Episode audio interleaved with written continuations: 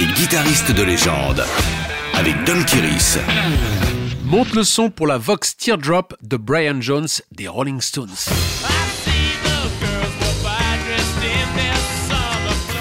Si l'impact de la musique britannique retentit dans le monde entier depuis plus de 60 ans, peu de fabricants de guitares ont perduré en Grande-Bretagne.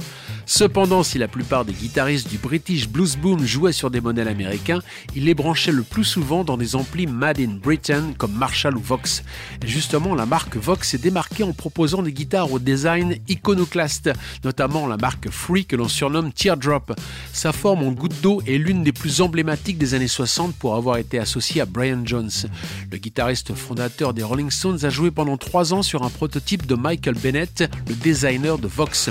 Suivant les spécifications de Brian Jones, deux micros simples bobinage étaient installés, dont l'un au plus près du chevalet. Il a également demandé une plaque de protection chromée afin de mieux refléter les spots de lumière sur scène. Même si le blondinet a joué sur un grand nombre de guitares différentes, la Teardrop est étroitement liée à son image de musicien hors norme. D'ailleurs, Vox ne s'est pas gêné pour faire sa publicité sur le dos de l'icône du Swinging London. Ainsi exposé, Vox a pu lancer sa gamme Phantom dans différentes formes et différentes options, toutes fabriquées en Angleterre entre 1961 et 1966, avant une délocalisation en Italie.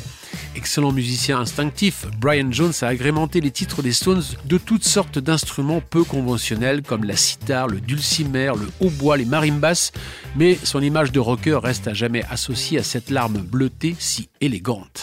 Retrouvez tous les épisodes de Guitare et guitaristes de légende en podcast sur wfm.fr.